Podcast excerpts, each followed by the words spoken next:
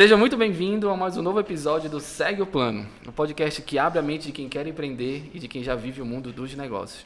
Hoje aqui comigo, Mainara Santana, empresária, filha de mestres da cultura popular e sócia da cerâmica Família Santana. Bem-vinda, Mainara. Muito obrigada, obrigada a todos vocês que estão aqui, especialmente a Alissa de Alexandria, que fez esse convite especial e conectou. Pô, legal. Explica pra gente a questão de filha de mestres da cultura popular. Massa. Então, é, meu pai e minha mãe, eles trabalharam, eles já trabalham há bastante tempo com a cerâmica, né? Que é uma arte centenária produzida dentro do distrito de Coraci que é que fica localizado aqui em Belém.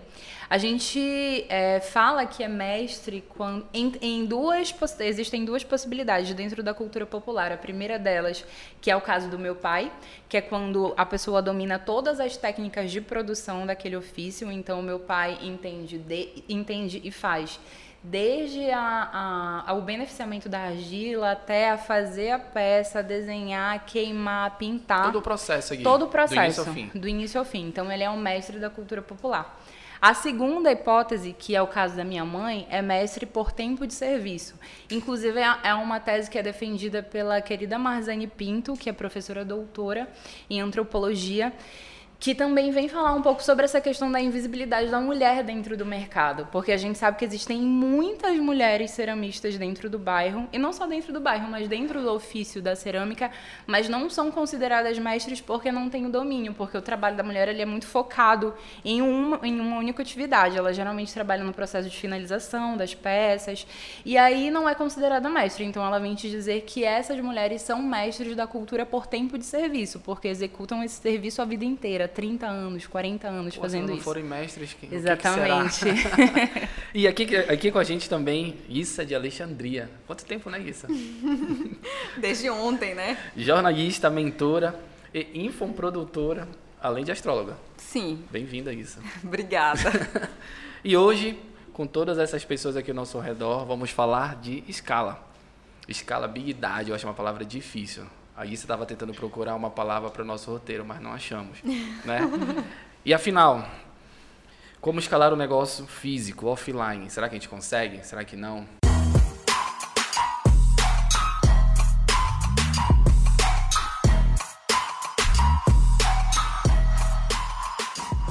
O que, que tu acha, Mainara? A gente consegue?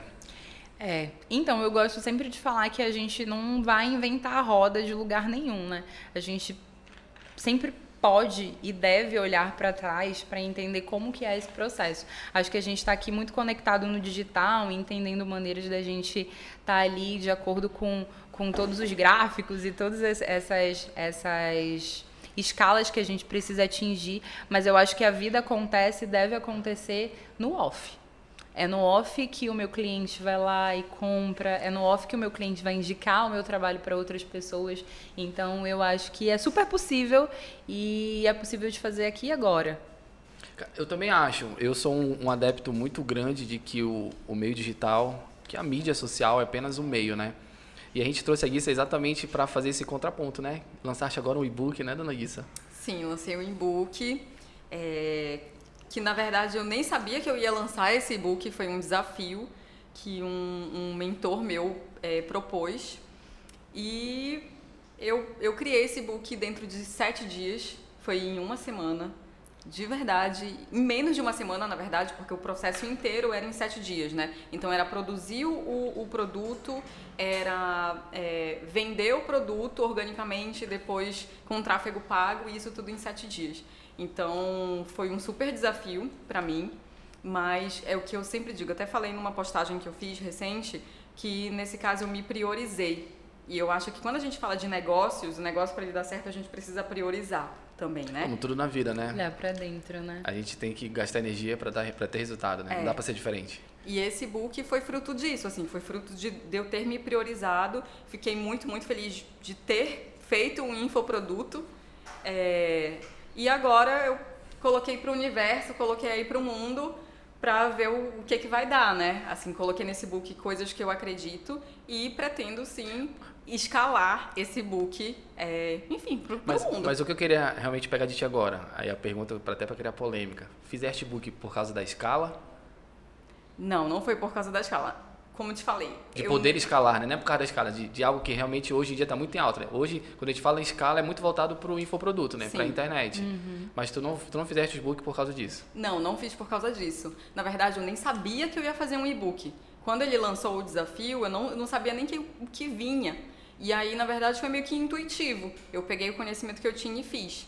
Mas aí eu falei, cara, agora eu não vou guardar o e-book, né? Eu vou ter que vender. Então, vou ter que fazer valer, gerar valor para isso que eu sei que tem realmente valor. Então, a ideia é eu quero ser de verdade, é, estou me criando, eu não sei se eu posso falar dessa forma, mas estou me criando para ser é, uma infoprodutora. Pô, legal. E, e Mainara, pegando aquele gancho da, da Issa, que ela falava assim, pô, eu nem sabia que eu ia fazer, ia vender um e-book assim. É, o que que tu acha? Tu acha que todo negócio pode ser escalável?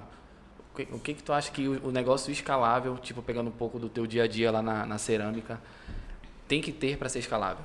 Ó, Então, eu, eu tava ouvindo a, a Alicia falar, e assim, na verdade, antes do nosso papo que a gente estava tendo no off, né, sobre essa questão de nem saber que era um, que ia se formar, que ia se tornar um infoproduto.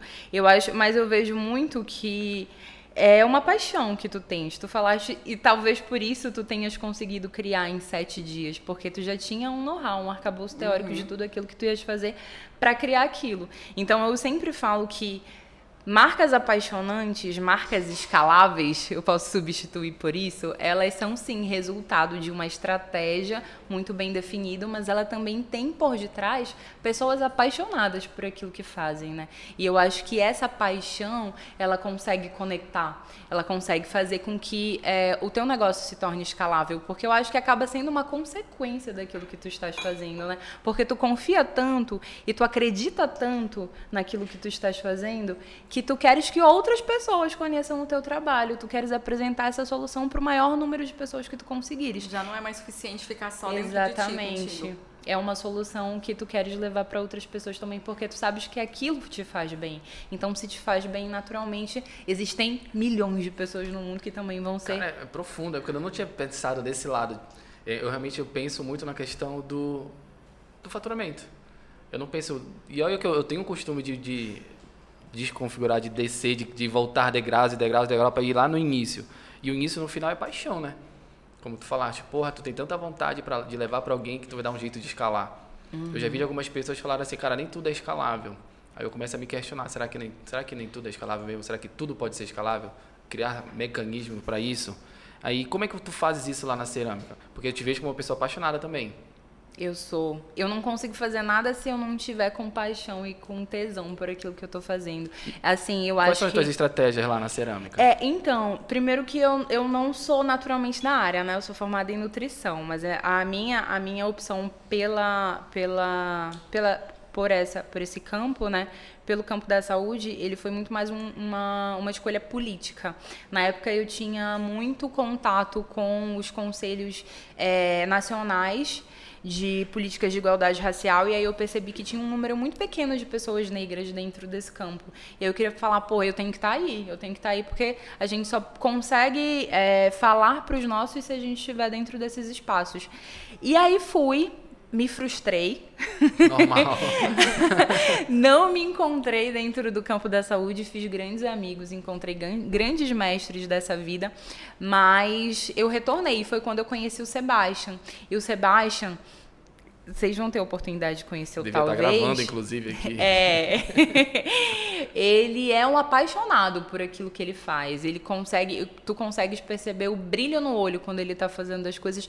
E eu fui contagiada por isso, dentro do campo artístico e comecei a olhar com outros olhos para a cerâmica, consegui entender toda essa poética que existe por detrás do, da, da cerâmica, né? Esse lance de ser a tecnologia mais antiga do mundo, que foi quando os nossos ancestrais observaram que a cerâmica em contato com, ou o barro em contato com o fogo se tornava numa outra coisa. E aí essa coisa era a cerâmica. Isso possibilitou saltos dentro da nossa história de evolução, porque aí a gente consegue construir os nossos utilitários. E aí construindo os nossos utilitários, a gente consegue se transformar ir de nômades para sedentários, construir os nossos laços afetivos nisso aqui que a gente está fazendo, é construir essa comunidade e pensar nessas soluções para dentro dessas comunidades.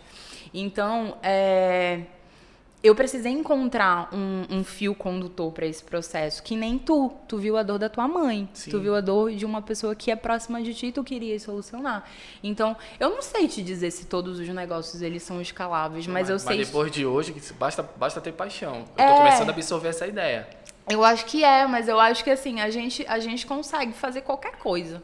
Qualquer coisa se a gente tiver ali essa chave virada para entender Aí eu começo é. a me questionar, será que escala tem a ver apenas com venda e faturamento? Será que a gente, a gente consegue escalar ideias, conceitos? Será que parte é, por aí o também? o que acabou de me vir aqui é que o seguinte, a partindo desse, desse, desse princípio da paixão, é, tu falaste e eu sequer é, tinha me ligado nisso, é que, por exemplo, do e-book eu posso, por exemplo, fazer uma palestra. Do e-book eu posso fazer uma conversa, uma roda de conversa. Eu posso trazer para um podcast. Isso é escalar. Isso é escalar. Entende? Então eu acho que o princípio da paixão talvez mova a escalabilidade do teu negócio, entendeu? Tem muita gente hoje, e eu sei disso, que quer ganhar dinheiro a qualquer custo, escalando o, o negócio que tem. Mas eu acho que, é, e, enfim, tenta várias técnicas ensinadas hoje no marketing digital e tudo mais, mas chega no final não consegue ter o resultado que quer. Eu, eu, acho assim que quando pensa só no dinheiro, quando o dinheiro é o fim, Sim. a gente não tem a paixão e a resiliência suficiente para aguentar o processo. Exatamente. Porque o processo é doloroso, né? Tipo aqui, aqui são é fruto de 7, 8 anos de trabalho para chegar aqui, ter um lugar legal para gravar e tudo mais. A pessoa quer em seis meses ter resultado de oito anos. Então, realmente, a paixão te leva a ter resiliência suficiente. É igual criar filho, né? É igual, sei lá, namorar, é igual tudo que a gente quer realmente que dê certo requer resiliência, uhum. né? Mas também sem deixar de, de pensar na consequência disso que é o dinheiro. Então, Sim. estratégias para poder escalar e ganhar dinheiro com a nossa paixão. Quais são? Qual que vocês usam? Qual que tu usa, Ana? Olha, então, eu acho que a primeira, a, a primeira pra gente que funcionou, deu muito certo, é a questão das redes sociais, né? E aí a gente, a gente entendeu logo no começo que as pessoas gostam de se ver. Elas gostam. As pessoas são fofoqueiras, né? É, cara? as pessoas gostam de ver, gostam de, de serem vistas, gostam de, de alguma maneira, é, é, é, tá ali conectado com aquele negócio. E aí o que a gente fazia muito era um diário daquilo que acontecia dentro do nosso trabalho. Dava bom dia, postava as coisas que estavam acontecendo, formava enquete, tratava a pessoa dentro do digital como se ela fosse próxima da gente. Então a gente sempre humanizou esse processo daquilo que a gente fazia. E aí isso tornou essa escala dentro do digital e também trouxe essa escala pro ao vivo, né? Aqui pro cores, porque as pessoas sempre iam para lá. Essa foi uma estratégia que funcionou muito. E assim, o processo da cerâmica, por exemplo, o processo de produção, o que deu muito certo é, é, é segmentar, né? Todo o processo. Então, eu já não tenho mais uma pessoa que faz tudo aquilo lá dentro. Tenho uma pessoa que vai iniciar a produção das peças. Eu tenho uma pessoa que vai pintar, que vai queimar. Então é trazer pessoas para dentro do processo e aí eu consigo escalar. Eu consigo ter uma produção maior. Eu acho que tu resumiste um pouco do que eu falo em dividir para multiplicar. Sim. Tu começa a ter várias pessoas para poder absorver mais, mais negócios, para poder gerar mais negócios. Tudo Exatamente. no seu determinado local. Exatamente. Né? E a gente tem equipe agora, né? Por exemplo, com, com a gente sempre busca quem tem mais afinidade com o quê. Eu, por exemplo, gosto desse bate-papo mais, mais pessoal. Então, eu acabo atendendo as pessoas que chegam com, com demandas menores. Eu quero comprar essa xícara. Isso. O Sebastian, ele consegue ter mais essa flexibilidade do design, né? Que é o trabalho dele. Então, ele consegue criar ali uma peça e ele já fica com um atacado e personalizado. Então, se eu quisesse fazer, encomendar uma, umas canecas personalizadas para cá, conseguiria. Conseguiria, conseguiria. Me, me atender. Este rapaz que está aqui na sua frente. Ele é o cara. É, pode falar com ele que ele resolve tudo. Olha, isso, o que, que eu tirei agora de, de escalar? Redes sociais, comunicação, dividir para multiplicar, enfim, ter pessoas para poder a, aguentar o nível de, de demanda. E também eu acho que pensar na experiência que o teu cliente vai ter, né, Mainara? Sim. Por exemplo, lá na, na, na cerâmica, eu sei porque já entrevistei a Mainara anteriormente, a gente já bateu esse papo um pouco. É, vocês têm um, uma espécie de oficina uhum. lá dentro, né? Aí explica um pouquinho pra gente como é que funciona essa oficina, que é uma experiência que tu oferece para as pessoas. É. Então, as oficinas, a gente descobriu nesse processo de, de educar o nosso público que as pessoas não sabem o que é cerâmica de Coraci. Fazer um exercício com vocês. Eu vou falar cerâmica e coraciense e vocês naturalmente vão fazer um download de uma imagem na cabeça de vocês. Você já tem pré-definido o que é a cerâmica de Coraci. E ela não é só isso. Ela é várias outras coisas que vocês não sabem e que por isso vocês não conseguem compreender o valor agregado que existe dentro desse produto. Então, além de educar, a gente traz as pessoas para dentro da nossa olaria para elas entenderem. É, é, parece mágica, mas é processo educativo. Elas saem da oficina muito mais interessadas em comprar o produto que está lá embaixo, porque elas falam: "Nossa, isso demora muito tempo para fazer". São muitas etapas envolvidas dentro desse processo. Então, esse processo de educação que a gente tem com as oficinas, ele é muito bacana nesse sentido, sabe? Nesse sentido do público conhecer aquilo que a gente está fazendo.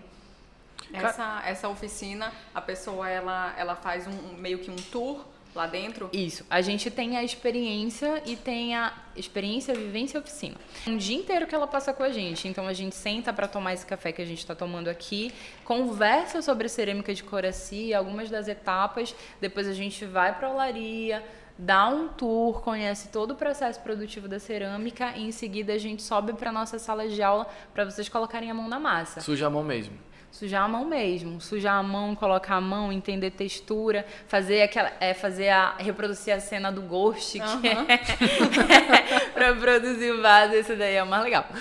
E aí, aí é o mais legal. É o mais legal, a galera vai para lá só para fazer VT. para ter aquela foto, aquele registro. Exatamente. E aí as pessoas fazem saem de lá com essa experiência, sabe? E é muito bacana, muito bacana mesmo. Ó, oh, Mainara, tu falaste sobre educar. Eu, eu acredito muito no poder da educação porque a gente eleva o nível de consciência da pessoa. Uhum. E hoje eu estou vendo, na verdade, eu estou aprendendo pra caramba aqui sobre escalar, que eu já faço um pouco disso, aí você também faz, né? Pô, eu educo muito meus clientes para poder consumir o meu serviço, porque o meu, meu, serviço não é só questão contábil, é muito mais, é gerar valor, gerar mais faturamento, ganhar mais e tudo mais, enfim. E isso só vem com educação. Quando eu, quando eu educo o cara e falo assim, olha, vou te dar um exemplo. Tu queres comprar um carro, tu não consegue porque tu não tem renda comprovada. Isso é uma dor muito grande dos profissionais liberais. Aí o que o cara faz? Pede para a mãe, pede para o pai, compra no nome do marido, que é com, ou da, da, esposa, que é funcionária pública, enfim. Quando ele entende a necessidade de, de se legalizar, de abrir uma empresa, emitir nota, pagar imposto, tudo certo, depois fazer o imposto de renda da tua pessoa física, e começa a entender a necessidade do meu serviço. E começa, porra, eu preciso do teu serviço, Ricardo entendeu? Então, educar para mim fez muito sentido hoje, no, no, sentido de, se eu quero escalar, eu preciso criar a minha demanda. Eu, eu crio demanda educando, né? E isso, tu acha que isso aplica também para o online ou só para o offline? Ou tu acha que isso só aplica no online, a gente entendeu no online e trouxe para o off? O que que tu entendes assim? Cara, eu acho que tudo que é possível no offline é possível no online e vice-versa, porque o online ele é o espelho da nossa realidade.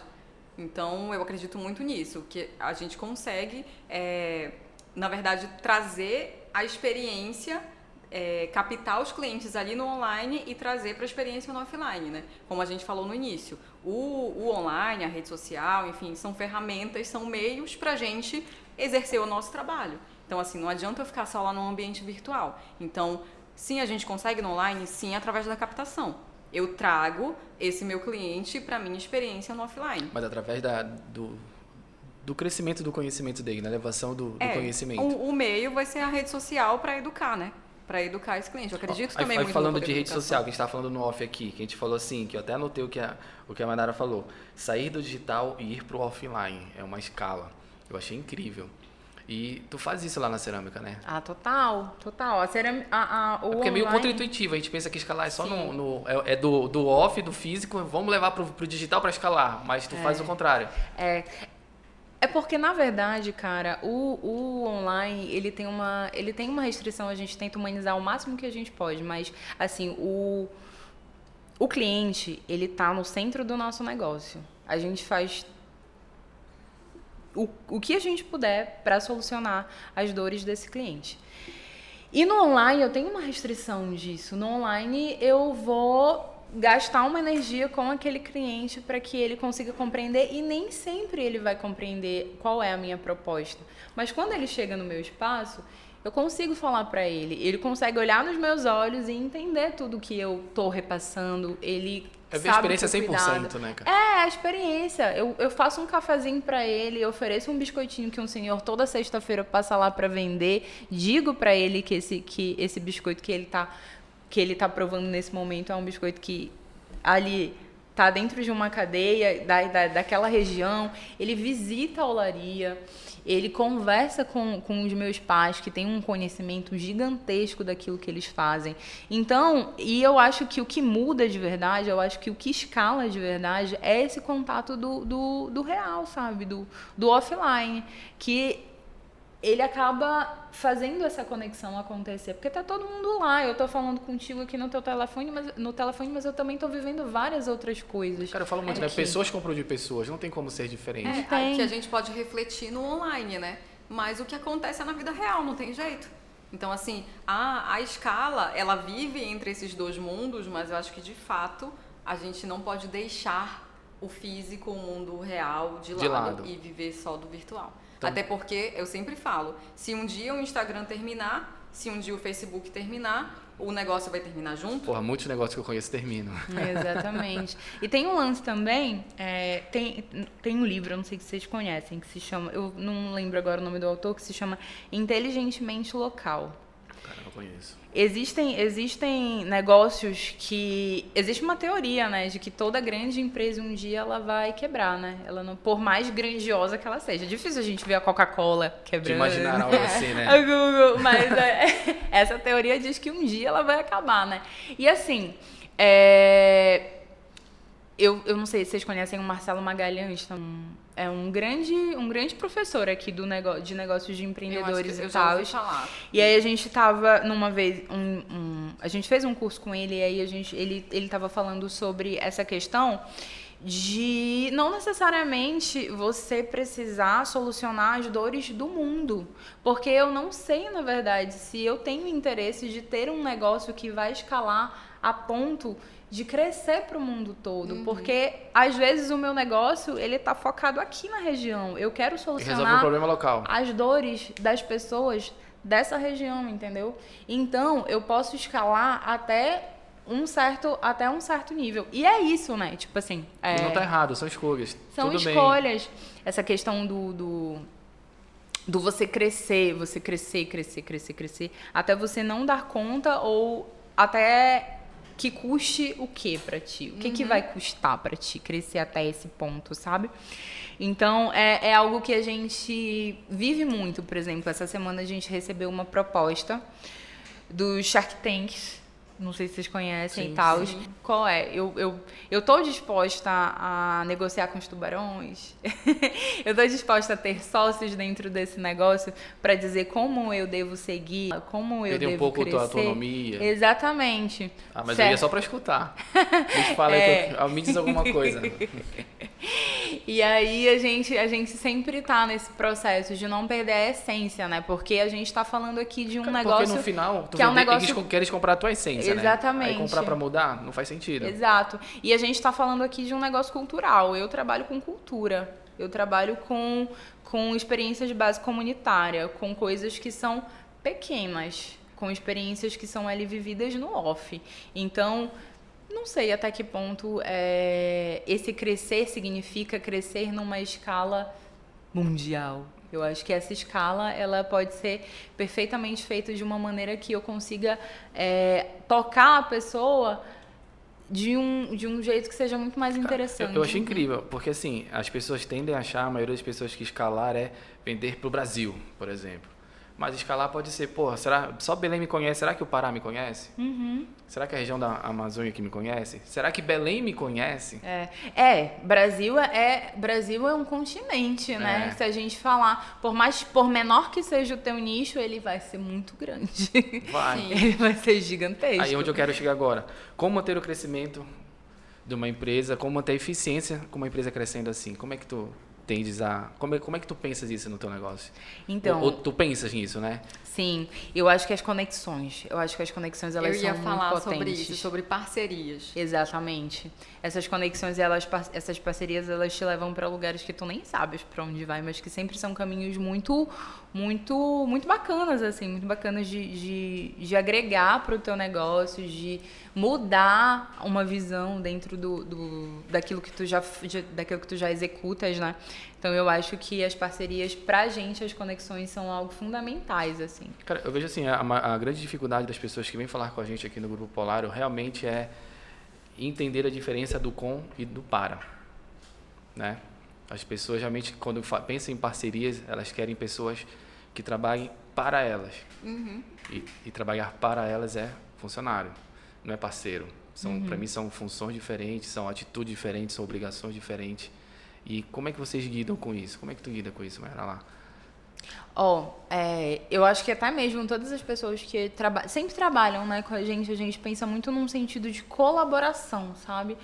Até mesmo as pessoas que trabalham diretamente só com, com, com a cerâmica, a gente sempre trata como colaborador. Porque é até uma maneira de, de compreender que aquela pessoa está ali muito mais num sentido de troca mesmo. Ela está colaborando com o teu trabalho, tu vais colaborar com a vida dela de alguma maneira.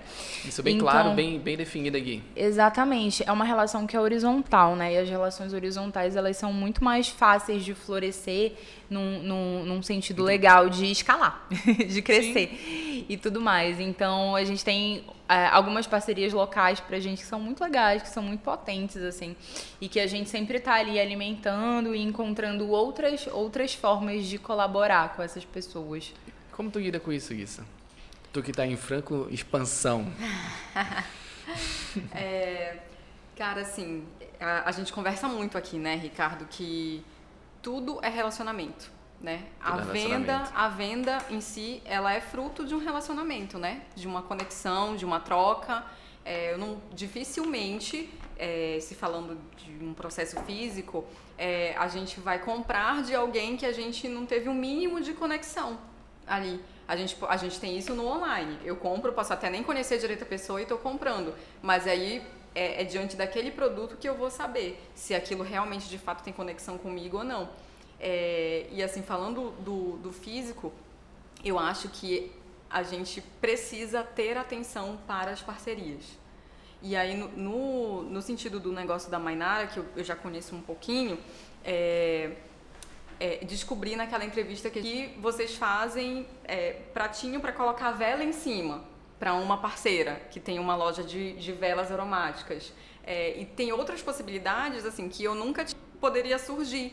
Né? Então, assim, e, e eu acho que a gente precisa pensar nessas preciosidades quando a gente fala do nosso próprio negócio e não pensar só no produto em si, mas assim, de que maneira eu posso, junto com outras pessoas, é, escalar esse negócio, mas, mas de uma forma muito assertiva e, e, assim, é, como a gente está falando aqui, eu acho que a gente tem, tem essa visão de falar com o coração, né? De falar com o teu propósito mesmo de vida. Cara, sabe o que eu lembro? Eu lembro de pessoas que chegam comigo e falam assim, Ricardo, eu não gosto de trabalhar comigo. Aí eu fico pensando, cara, tu vai, trabalhar, com tu vai trabalhar com inimigo? Eu não entendo, né? É, Se é. tu não consegue vender e entregar teu serviço para um amigo teu que te conhece e tudo mais, tá. porra, sinto muito, vai trabalhar para alguém então, porra. É. É, Não faz sentido para mim, né? Como a Guissa falou, tudo é relacionamento. Então, no relacionamento tu vai achar pessoas com as mesmas paixões, vai começar a fazer networking, né? Que é uma palavra que está muito na moda agora, só que o pessoal networking não tira foto. É gerar, é gerar valor, gerar negócio para o outro, né? Sim. Se tu quer escalar, então vai atrás de parceiro, isso é isso? Eu acho que faz parte do processo, né? Faz parte do processo também. Tu fizeste várias anotações aí e essa é uma delas. É, hoje a lua tá. Como é que é? Ela tá crescendo, A Tá lua, linda. a lua tá quase Ela tá em cheia, meninas. Ares? Ela tá em Ares? Ela tá, ela tá, Ela tá entra- Não, ela não tá em Ares, ela tá entrando em Leão. Ai, meu Deus, tá vocês são astrologia pra agora. Leão. Então tá, e onde, onde a gente tava, Guissa? Em parceiros. Sim, Parceiros de áreas nas tranquilo. conexões, é. Parceiro de Ares, tranquilo.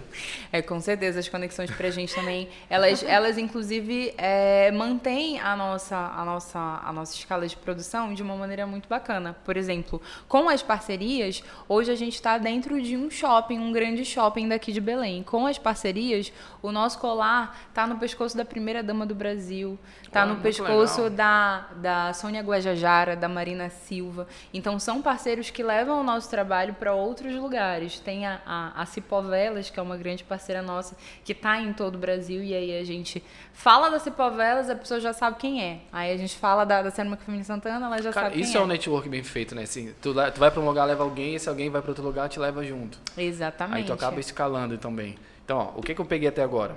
Redes sociais, questão de comunicação, dividir para multiplicar, questão, entra muito com a questão de parcerias também, né? Pensar na experiência do cliente e, junto com isso, educar o cliente.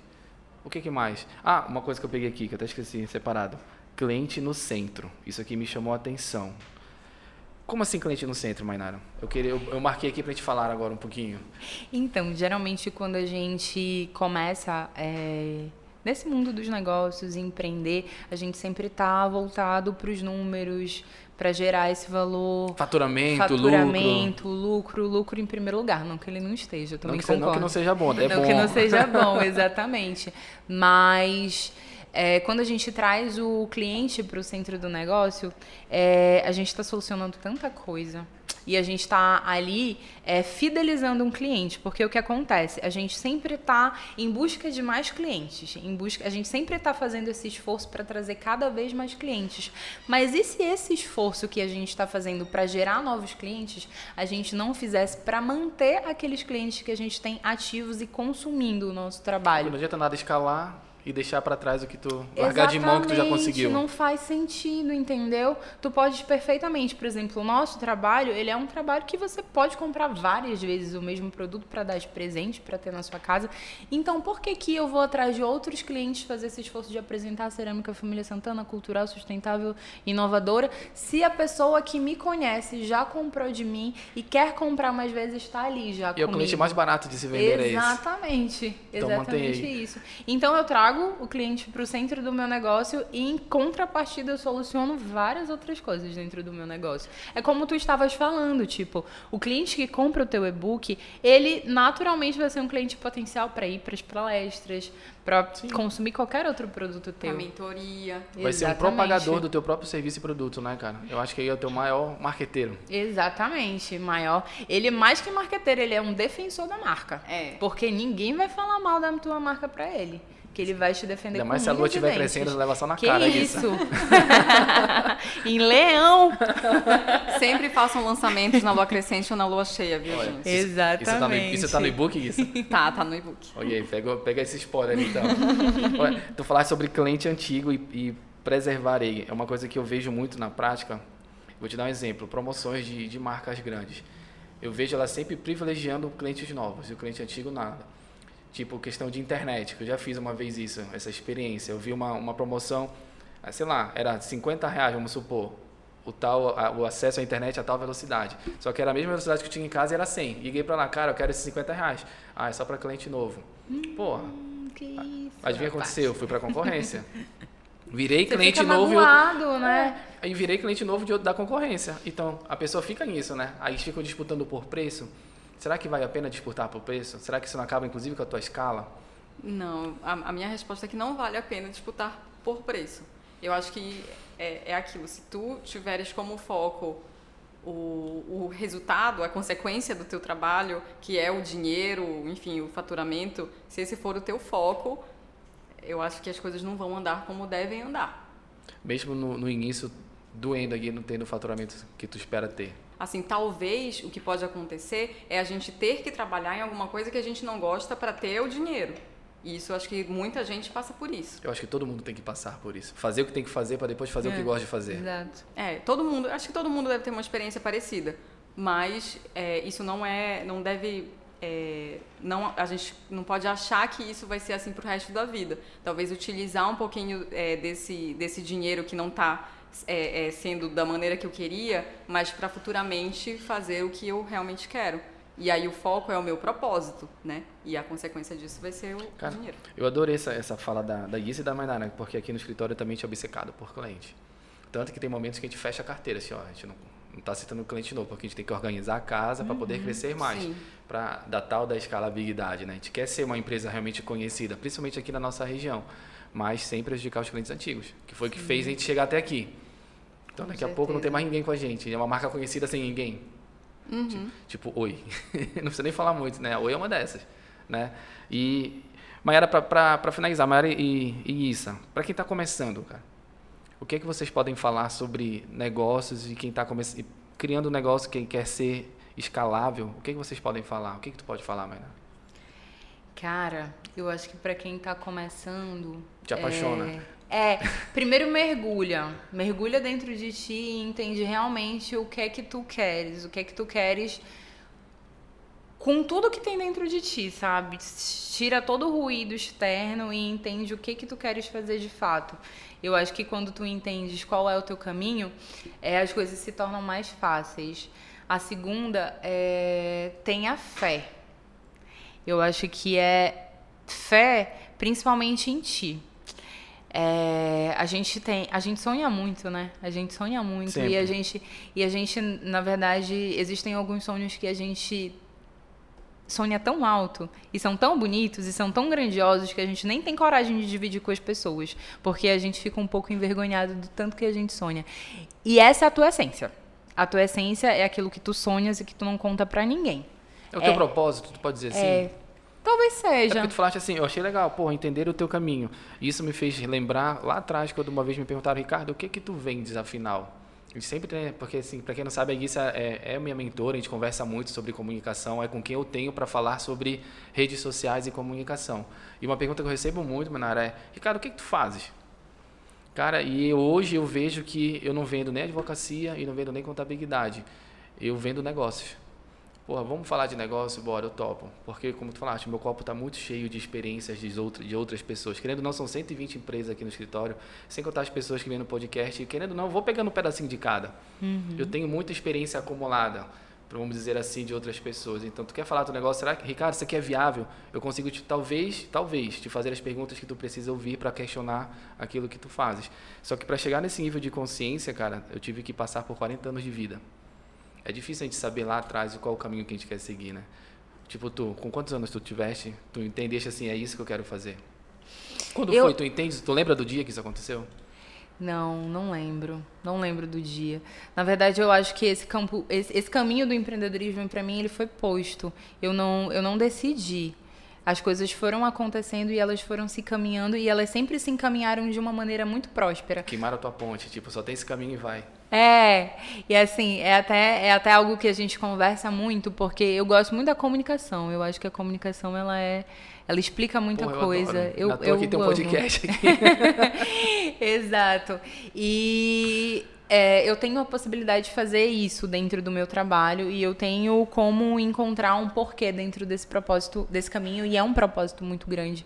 É muito grandioso tudo aquilo que, que eu consigo encontrar dentro desse caminho da cerâmica. É, mas assim, ele foi posto e eu fui encontrando caminhando. É tipo aquele negócio de trocar a roda Um o carro andando. com o carro andando. Foi mais ou menos isso, co- pelo menos comigo, né? Mas existem vários outros caminhos que você Aí, vai a seguir. pergunta difícil de hoje pra ti, eu, sei, eu vou te fazer a pergunta, o que que tu vende? Porque não é cerâmica que tu vende. o que que tu vende? Eu vendo cultura. Porra, é isso, entendeu? É onde eu quero chegar. E essa frase ela não é minha, essa frase é do meu pai, ela tá escrito na parede da nossa loja, porque foi uma frase que ele falou em 2007 para pro Leandro que fez o doutorado dele lá junto com a gente. A gente não vende cerâmica, a gente vende cultura. É a gente eu. vende a história de um povo e como a gente pode conhecer um pouco mais sobre a nossa ancestralidade. Cara, é incrível. É isso que eu falo. Eu não vendo contabilidade, eu vendo negócio também. A, a contabilidade é só o pano de fundo, né? A cerâmica é só o pano de fundo. É só a É só o meio, ferramenta, né? Exatamente. Só o produto. Da cultura, que é muito maior que a gente. Exatamente. Porra. E Guissa, depois dessa. O que que eu vendo? É, o que que tu vende, Guissa? Cara, eu tenho refletido sobre isso, sabia? E a conclusão que eu tenho hoje, no dia de hoje, é que eu vendo o encontro da pessoa com a sua própria essência. Aí vocês estão profundas hoje, Demais, cara. rapaz. Essa avó tá crescendo linda. É, mas é, eu acho que é por aí. Cara, que incrível isso. E Issa, pegando isso aí, tu vendes essa, esse encontro aí, qual é, o que que tu pode dar de, de conselho, de, eu não vou dar a palavra dica, tu sabe, mas de, de orientação, de experiência, compartilhar com alguém, para quem está começando e quer ter algo escalável? Sabe, hoje a gente vive numa vida tão corrida que a gente não tem mais tempo de olhar pra gente, né? E, e eu acho que quem tá perdido, mas sente a necessidade de, sei lá, de encontrar alguma coisa na vida, é, seja no negócio, seja na vida pessoal, e tu sabes que eu acredito num, num ser, num único ser, né? É, a gente tem atuações diferentes, mas a gente é um ser integral. É, eu acho que a, a pessoa ela precisa parar respirar, se concentrar nela. É, é no sentido que a Mainara falou. O que que eu quero? Se perguntar, porque a resposta já está dentro da gente, né? Será que é aquela pergunta que eu faço para as pessoas, que dor tu quer sentir? É, tipo isso. Tipo Mas eu não isso. sei, eu não sei se a pessoa ela, ela conseguiria responder isso. Se ela se ela tá perdida, eu não sei se ela conseguiria responder sobre dor, mas eu acho que ela consegue responder pelo menos sobre o que ela não quer sentir, sobre o que ela não quer mais. Pelo menos isso já é um caminho, né? Então eu acho que ela ela precisa se voltar para si. E é uma coisa que a gente prega aqui, né? Rede social, que enfim, é o que a gente vive hoje, não é só estar lá na rede social, né? Não é estar presente. A rede social, ela passa pelo autoconhecimento. Eu só vou gerar valor para as outras pessoas, as pessoas só vão me enxergar do jeito que eu quero quando eu me conhecer e entender o que eu quero passar para as outras pessoas. Então, acho que passa pelo propósito. Então, é, o que eu diria para quem está começando hoje? Se pergunta, qual é o teu propósito? É isso. Cara, vocês estão profundas hoje. Não sei mais nem o que falar, Gerson. eu tô pensando no meu propósito. Na verdade, meu, meu propósito é bem definido. Bem definido mesmo. E fazer essa pergunta dói, né? Qual o teu propósito, cara? Porque às vezes o cara, como vocês falaram, tá perdido. Às vezes o cara tá naquela rotina de acordar 8 da manhã, ir pro trabalho, chegar às 6, 7 horas da noite em casa e ficar nesse loop eterno. Chega sexta-feira, sextou, aí domingo à noite é o pior, dia, é o pior horário da semana, porque vai ter que voltar pra merda do trabalho e fica nessa vida eterna aí. É difícil, por isso que eu te falei, que dor tu quer sentir?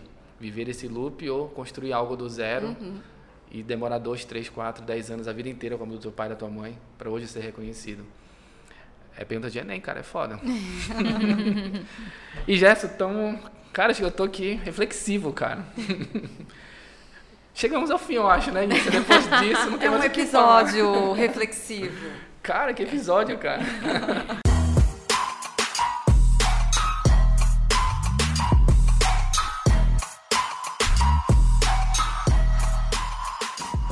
Mainara, obrigado. Obrigado. Tem uma, queres falar mais alguma coisa? Como as pessoas te acham no Instagram? Ah, obrigada. Primeiro eu quero mandar um beijo pro meu pai e pra minha mãe. Cara, eu quero mandar um beijo pra eles, cara. Eles estão me escutando, vocês fizeram um bom trabalho. Filha de vocês está aqui representando a família. Vendendo cultura. Vendendo cultura. é, escalando este negócio para as pessoas que é, estão ouvindo. Por favor, vão lá na loja visitar a gente. A gente fica localizado em Coraci, na Travessa Soledade, na Rua da Cerâmica. Lá tu encontra a grande maioria das olarias da, da, da região, né? Elas estão lá e nós somos uma delas. Então, inclusive é um convite para a gente consumir um pouco mais dessa cultura, porque eu ainda encontro pessoas que nunca foram no Paracuri. Então, eu acho que é, cada vez mais fica aí o convite para as pessoas conhecerem o Paracuri, que é um lugar de tradição centenária. Existem muitos mestres da cultura lá, existe muita história lá. Até iniciativa privada olhar mais pra lá, né? Exatamente, exatamente. Agradecer vocês pelo convite, foi muito gostoso estar aqui, Pô, foi um bate-papo que muito de agradeço. Qual é o boa. teu arroba? Como é que O meu te acham? arroba é Santana Mainara.